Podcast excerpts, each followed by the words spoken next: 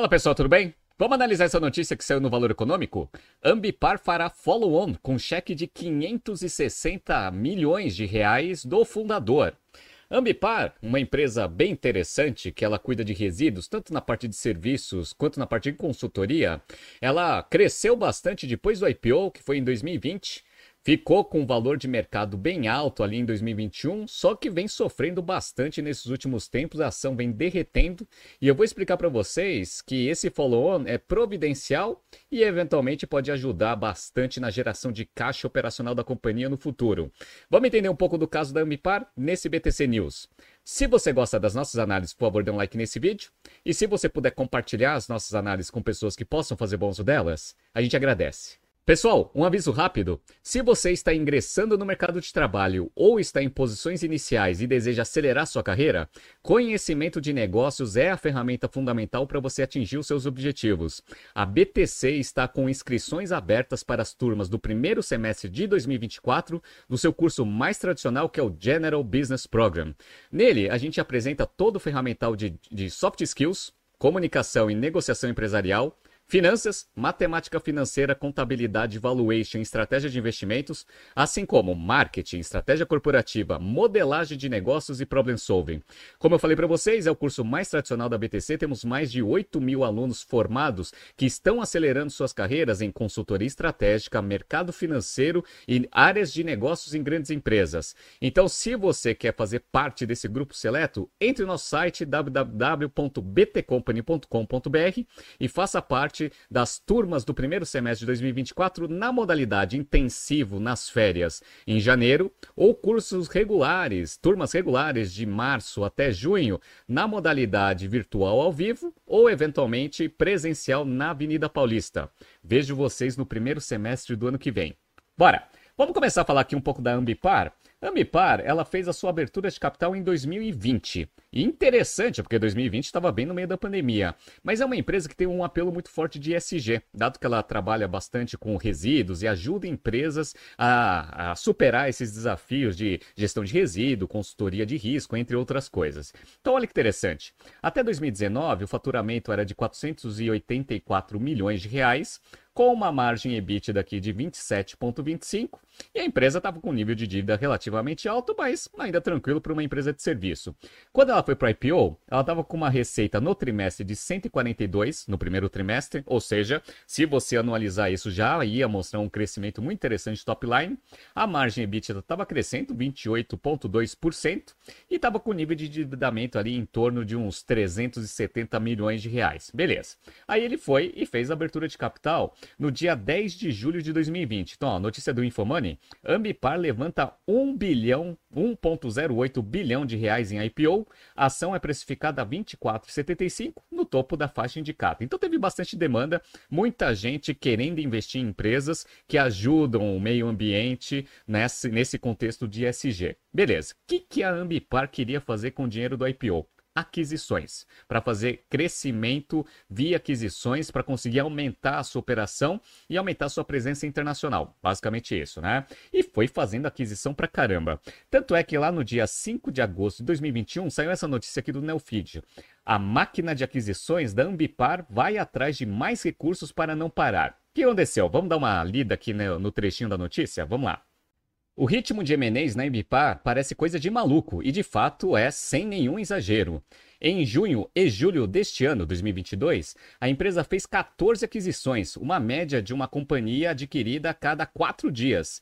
Entre elas estava a chilena de Sal Ambiental, por aproximadamente 800 milhões de reais, a maior da sua história, marcando sua estreia na área de gestão de resíduos na América Latina. Desde o IPO, em julho de 2020, 2020 quando captou quase 1,1 bilhão de reais em uma oferta primária, foram 22 aquisições é quase duas compras por mês. Então a Ambipar ela foi num ritmo frenético fazendo aquisições. Só que a gente sabe, se só essa transação aqui foi 800 milhões e ele levantou 1.1, ele foi financiando as outras aquisições via dívida. E ele foi captando dívida pra caramba. Grava esse, grava essa informação aqui e lembra que eles tinham 370 milhões de dívida, mais ou menos, na abertura de capital, tá? E aí o que aconteceu? Foram lá e levantaram dinheiro fazendo uma fusão com uma SPAC da sua operação da América do Norte. Então, ó, notícia do Brasil Journal do dia 6 de julho de 2022. Breaking. Ambipar levanta 168 milhões de dólares e vai listar Response nos Estados Unidos. Como eu falei para vocês, eles fizeram uma fusão com uma SPAC. O que, que eles fizeram com esse dinheiro? Aí, ó, no dia 2 de agosto de 2022, Ambipar faz sua maior aquisição na América do Norte. Quem que eles compraram? Eles compraram uma empresa canadense, que é essa Reed Genly, e aumentou o faturamento na região em quase 50%. Então tá, tá executando aquele plano do IPO. Vai expandindo sua operação via aquisição e vai internacionalizando a operação também. Interessante, né? Só que vai precisar de dinheiro para fazer tudo isso. E aí o que aconteceu? No dia 1 de setembro de 22, Ambipar levanta 1 bilhão de reais em dívida. Mercado espera aquisição. E foi o que aconteceu no próprio mês. Então, no dia 14 de setembro de 2022, Response paga 161 milhões de dólares e dobra de tamanho. Então, vocês viram que a Ambipar, desde o IPO, fez diversas aquisições para conseguir executar sua estratégia de diversificação de serviços e internacionalização da sua operação. Só que qual que é o problema? O problema é que a empresa se endividou bastante e os resultados financeiros começaram a ser um pouco decepcionantes e isso influenciou pra caramba a queda das ações desde então. Então, ó, peguei uma notícia aqui do dia 29 de março de 2023. Ambipar. Lucro afunda 56% no quarto trimestre de 22 e vai para 22,7 milhões de reais. E quando você pega o acumulado do ano, vamos ver aqui, ó, lucro líquido da Ambipar foi de 108,7 milhões, 35,7% menor do que o resultado de 2021. Então vamos dar uma olhada aqui nos financials da empresa em 2022 comparado com 2021 e vamos ver qual é o nível de endividamento depois desse monte de aquisição. Então vamos lá, ó. Receita cresceu pra caramba, chegou a 4.2 bilhões aqui de receita bruta. Sensacional, né? A margem EBITDA se manteve ali em torno de 27, 28%, ficou em 27.6%, legal, acima do que eles tinham apresentado em 2021. Só que o nível de endividamento, pessoal, estava em 4.1 bilhão de reais, um endividamento. Lembra que era 370 quando eles fizeram a abertura de capital? Então, além de gastar todo o dinheiro da oferta primária, ainda pegaram dívida a rodo para conseguir fazer todas essas aquisições. Só que a gente vê o seguinte: por que, que o lucro líquido então está tão baixo se o EBITDA está se mantendo, pelo menos em termos de margem, é, crescendo ou estável, se a gente for pegar um histórico? É por causa do custo de dívida. Como a gente sabe, você pegar dívida lá em 2020 e 2021 não era muito problema, porque as taxas de juros estavam bem baixas em 2022. 2021, 2022 começou a subida das taxas de juros no Brasil e no mundo inteiro, e isso obviamente traz um resultado financeiro bem negativo, que faz a empresa ficar com esse lucro líquido muito pequeno. Tanto é que eles mudaram a estratégia para 2023. Então eu peguei aqui uma notícia do dia 4 de janeiro de 2023. Ambipar pretende reduzir o ritmo de aquisições em 2023 e a gente sabe o porquê. Ah, porque se endividar mais para conseguir é, executar ainda mais aquisições, vai trazer mais mais dívida com custo caro, que vai impactar negativamente o seu bottom line, né? Tanto é que o CEO voltou, o fundador da empresa voltou ao cargo de CEO no dia 28 de junho de 2023. Por que o fundador da Ambipar voltou à cadeira de CEO? Basicamente para mudar um pouco da estratégia. Chega de aquisição, vamos reduzir aí a alavancagem da empresa.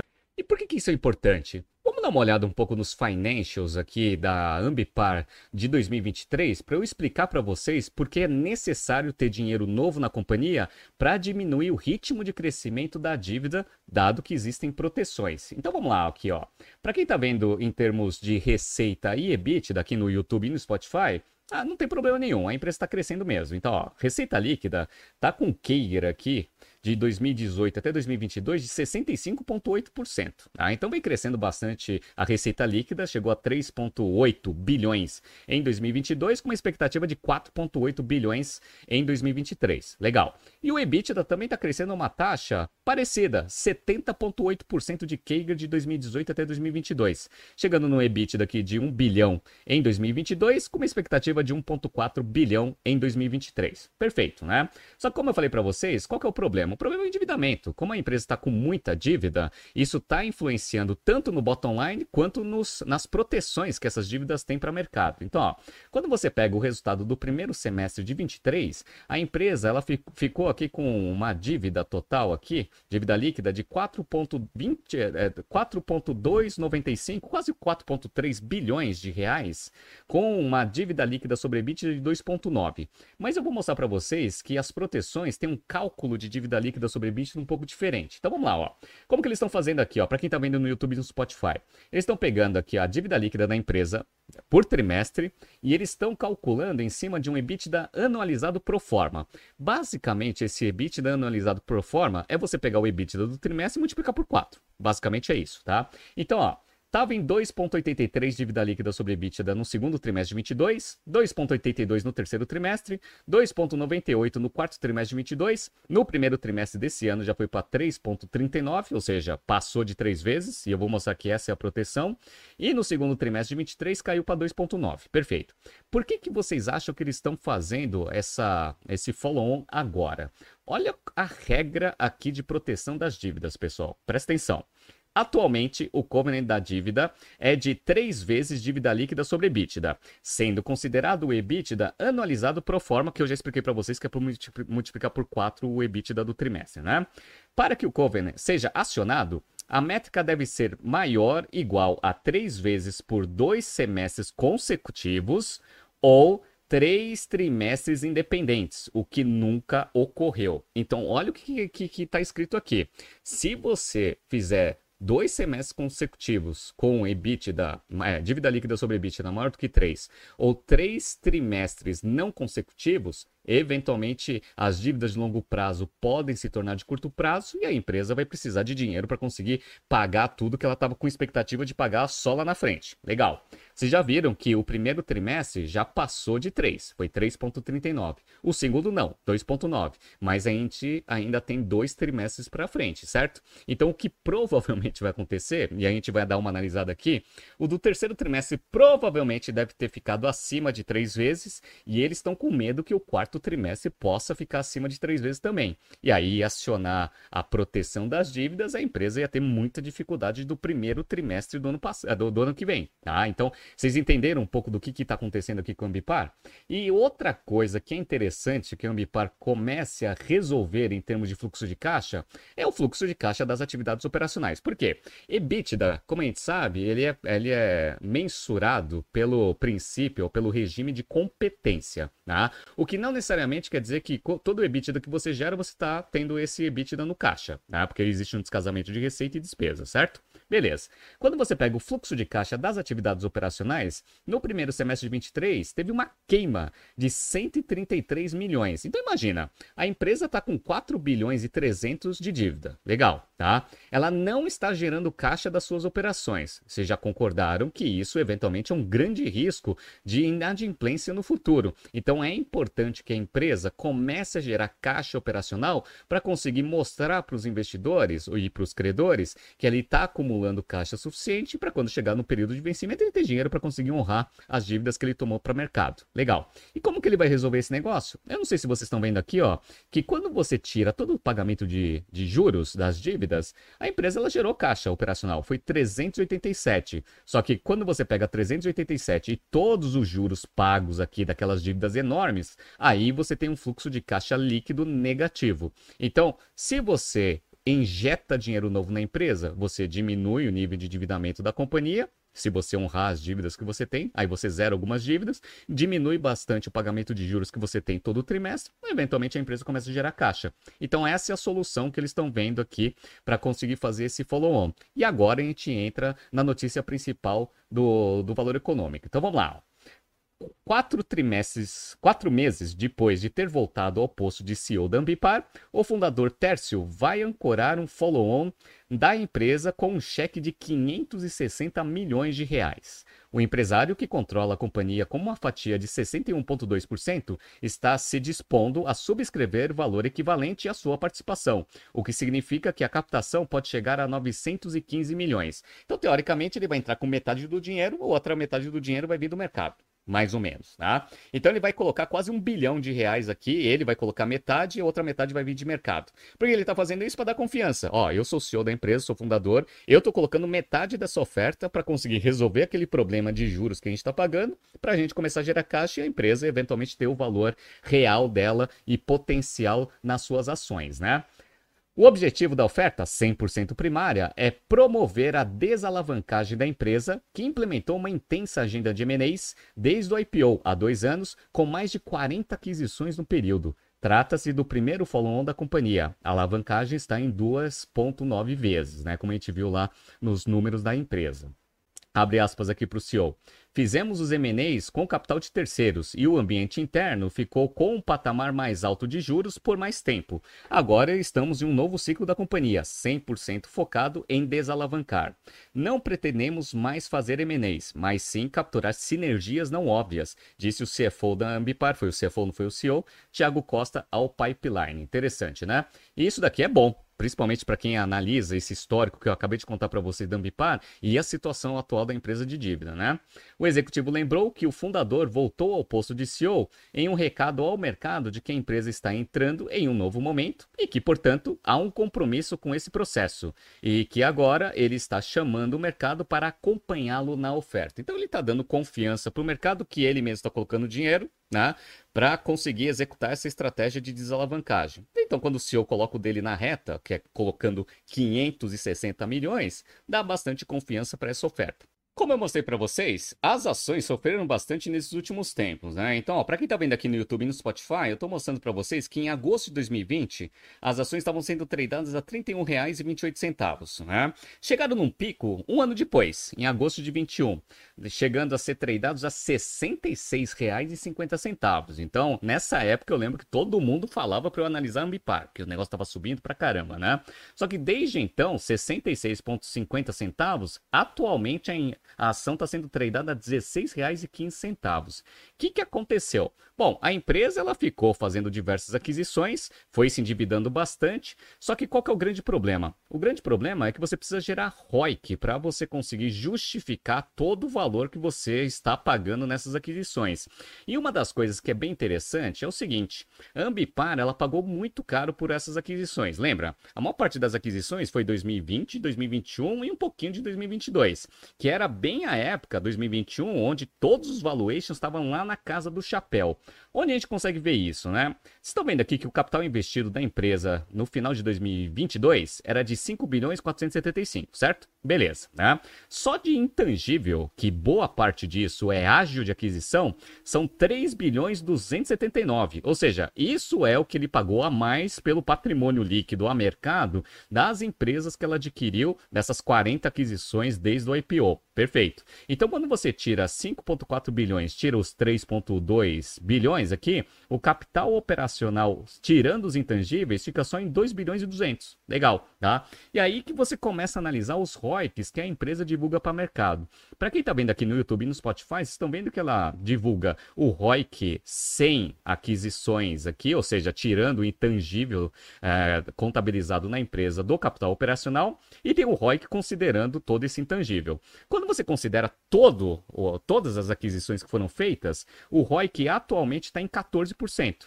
Quando você tira os intangíveis dá 34%. O que isso significa? Significa o seguinte, ó, de tudo que a gente adquiriu hoje, beleza, tirando o ágio das aquisições, a gente daria um ROIC com capital investido, tirando esse intangível, de mais ou menos 34% no, no quarto trimestre de 22. Beleza. Isso é bom? Isso é bom. Isso agrega bastante valor ao capital operacional da empresa? Com certeza. Mas ele aumenta bastante o valor na base de 2 bilhões e 200. Quando você pega o ROIC de 14%, quer dizer que 14% em relação ao OC atual da empresa, se ele for maior do que o custo médio ponderado de capital, você vai adicionar um pouco de valor numa base de 5 bilhões 475. Tá? Então é esse que é o ponto de referência que vocês precisam ter, é, que é a conta que eu ensino no, nas aulas do Strategy Finance Program e do General Business Program, que é o famoso Market Value Added.